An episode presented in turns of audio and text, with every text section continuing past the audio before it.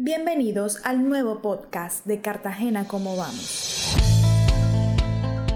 De acuerdo con el Ministerio de Salud y Protección Social, el dengue es una infección vírica transmitida por mosquitos que se presenta en los climas tropicales y subtropicales de todo el planeta, sobre todo en las zonas urbanas y semiurbanas.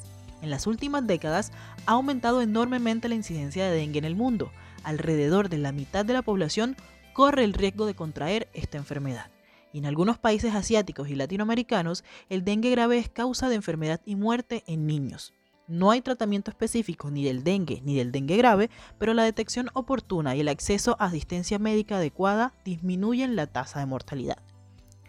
Para el caso de Cartagena, hasta el 15 de noviembre de 2021 se registraron 5.421 casos notificados en el Sistema de Vigilancia en Salud Pública Civigila. Del total de casos, 2.533 fueron clasificados como dengue sin signos de alarma, es decir, el 47%. 2.762 como dengue con signos de alarma, aportando el 51%, y 126 casos como dengue grave, que corresponden al 2%. El número de casos reportados es el mayor registrado en el histórico a nivel distrital, superando de manera significativa al número de casos notificados en los últimos tres años. El 44% de los casos de dengue notificados proceden de barrios como El Pozón La Herrera, Bayunca y Nelson Mandela. Según el sexo, para los casos de dengue se determina mayor predominio en los hombres aportando el 51%, mientras que para dengue grave las mujeres fueron las más afectadas con un 52% de los casos. La edad promedio de los casos de dengue fue de 15 años, edad mínima 4, máxima 98 años, Continúan los menores de 15 años aportando la mayor proporción con el 62% del total de casos.